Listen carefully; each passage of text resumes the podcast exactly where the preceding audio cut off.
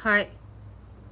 リスナーへのお便り感謝、そして、お年玉が急遽もらえることになったということで、後編を取らせていただきたいと思います。今朝ね、あ、昨日か、昨日の夜、姉から LINE が来まして、あの、あんたのお年玉預かってるから、持って行きながら、ちょっとお茶するか、ランチ行かないっつって、お誘いの LINE が来たんですよ。で、最近調子どう？って、とりあえずバイトの休みが14日だけど、午後の短時間だったら日曜でも OK だよって、都合のいい日教えてねっつって。こいつさ、あの、一応、とある老人ホームのね、総務部長やってんの。うちの姉ちゃん。総務部長やってんのに、会社に内緒でバイトやってんの。子供が4人がい、子供が4人いて、まあ塾通わせたりいろいろさせてるからお金がかさんでるんだと思うんだけど、またさ、旦那がさ、洗濯物はしてくれるけど、それ以外は何にも手伝わない。お姉よりも給料の低い、どうしようも男、どうしようもない旦那と一緒にいるの。だから、姉が会社に内緒でね、総務部長っていう立派な肩書きもあるのに、アルバイトをして、せっせせっせと子供たちへのね、あの、が学費っていうか、塾にかかるお金とかさ、学童とかさ、そういうのを工面してるわけですよ。で、そんな中、姉はね、一応お金のことでできることは一切ないけど、なんか手伝えることがあったら言って、っつって。とりあえず、それで私は姉、まあ親とも仲悪いし、65歳以上は賃貸の保証人にはなれないからね、そういうのもあって、あの、一番まだ話がしやすい姉にね、連帯保証人になって、つって今までずっと姉に連帯保証人になってもらっていて、そういうお世話、そういう形でお世話になってるんですね。で、それで、えー、私へのおしお年玉あんのつって。で、まあ、調子はあんまり良くないけど、日程決まればそれに合わせて体調整えるよ。あの、まあ、ランチでもお茶でも何でもいいけど、まあ、食べるの別にこだわりないから、私、もう車もないし、自分とこからバスで行ける距離で待ち合わせお願いしますって言ったらさ、あ、そうそう、もう食べるものもなくて、寒さは防げてるけど、食べ物がなくて困ってて、1月5日に保護費入るまでは我慢なんだよね、みたいなこと言ったら、今朝ね、姉から、え、食べるものないの？みたいな。一応、その、お年玉渡すときに食べ物も持っていこうとしてたけど、今日持っていくよって。だからバイトが2時に終わるから、その足でそのまま向かうからマックで待ち合わせしようって。だいたい着くの3時半ぐらい、つって。1時間半かけて私にさ、お年玉とさ、食料支援持ってきてくれるのよ、姉は。もうほんと、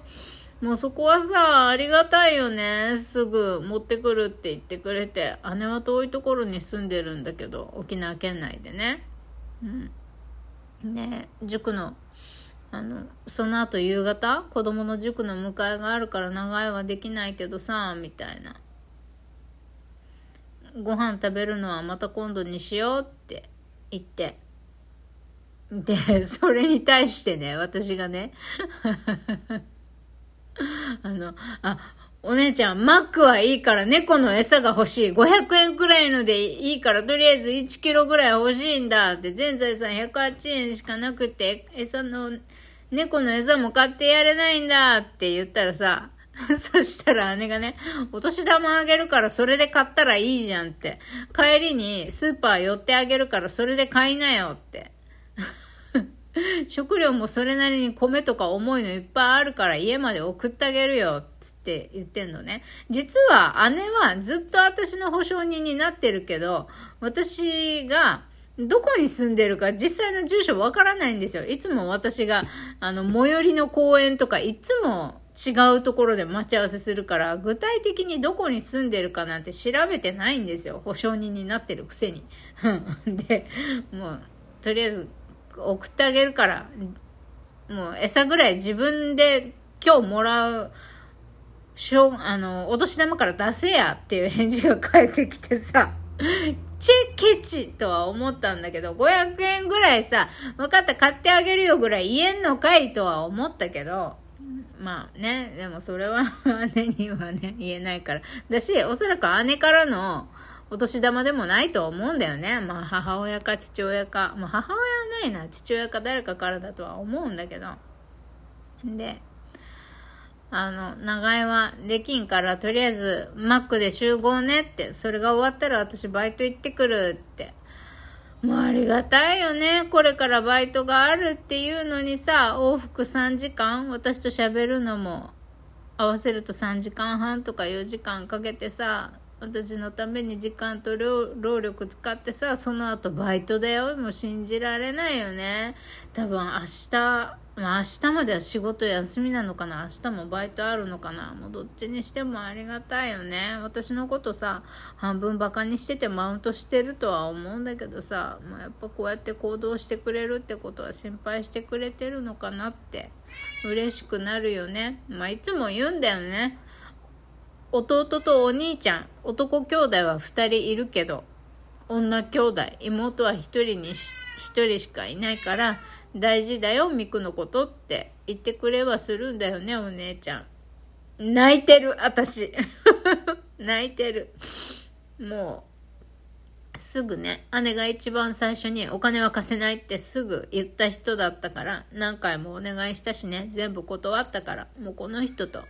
家族の縁は切れたかなって正直思ってたんだけど、まあそういうこともね、聞ける余裕があったら今日、ちょっと真相どうなのって聞いてみようかなっていう気もしないでもないけど、とりあえずね、正月もバイトなんだねって、お母さん頑張って、はい、お彼氏でも作って息抜きしてくださいって言ったの。そしたら、ありがとうございますとスタンプ言いつつ、いらんよ、そんな暇もないっつって。で、離婚に向けて虎視眈々と準備してね、応援してるよって言ったら、熟年離婚ならあるかな、みたいな。そこまで我慢しなくていいんじゃん一番下の子がさ、中学出ればもういいでしょ、っつって。話は終えました。とんでもない会話よね、これさ。お姉ちゃんの旦那に見られたらさ、いかにも私が離婚を斡旋してるじゃんね、これね。まあ、斡旋してるよ、正直。こんなしょうもない男と早く別れてくれとは思っているけどさ、まあ、子供が4人もいるしさ、姉も正直離婚したいなって思ってるし、別にセックスなんかももう、ね、子供作るためだけにやってるもので、セックス自体も楽しくないし、離れたいとは思ってるんだけど、子供の方がね、別に父親のこと嫌ってるわけじゃないからさ、一緒にいるみたいな感じで言ってんだよね。うん。だから、実は私、姉さ、子供のためにバイトしてるとは言いつつ、本当は離婚資金貯めてんじゃねえのってちょっと思ってんだけど、そこもちょっと会えた時に聞いてみようかなって、サクッとね。本当は離婚資金貯めてんだろって、本当、本当のところどうなんだよって、ちょっとせっかく会えるから聞いてみようかなと思ってるんだけど、まあ、とりあえずまさかのお年玉がもらえるってことでさ、もう何、何を一番買いに行くって、そりゃ猫餌ですよ、もう。そりゃね、あの、お医者さんがおすすめするような有料ブランドのね、餌を買ってあげたいけど、大事にお金使いたいので、もうまずは安安いやつでもいいから、たかだか2、3日ね、安いペットフードあげたからってね、また、また、あの、鉄が尿道を詰まらせて病院行く羽目になるとは思えないから、とりあえず安い、安いキャットフードをね、少量買って、煮干し粉でも振って、あのあの子たちが食べれる状態のものをね与えてやりたいと思うね。あとはウェットフードもだね。あの水水分足りてないと思うから。うん。あの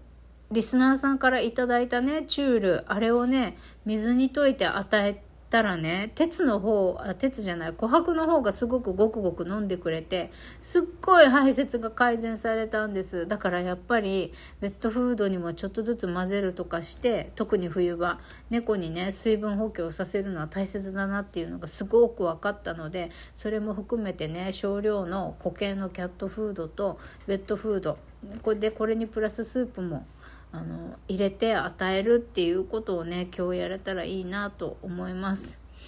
まあなんだかんだでさどうせお姉ちゃん会いに来てくるつもりないんでしょって思ってたのに私が食べるものないって言ったから今日持っていくよってすぐ駆けつけてくれたことがとても嬉しいです。自分のことをもう妹なんていないと思って生活してほしい。それが私の願いっていうふうに言ったけどやっぱり気にしてくれてるっていうことが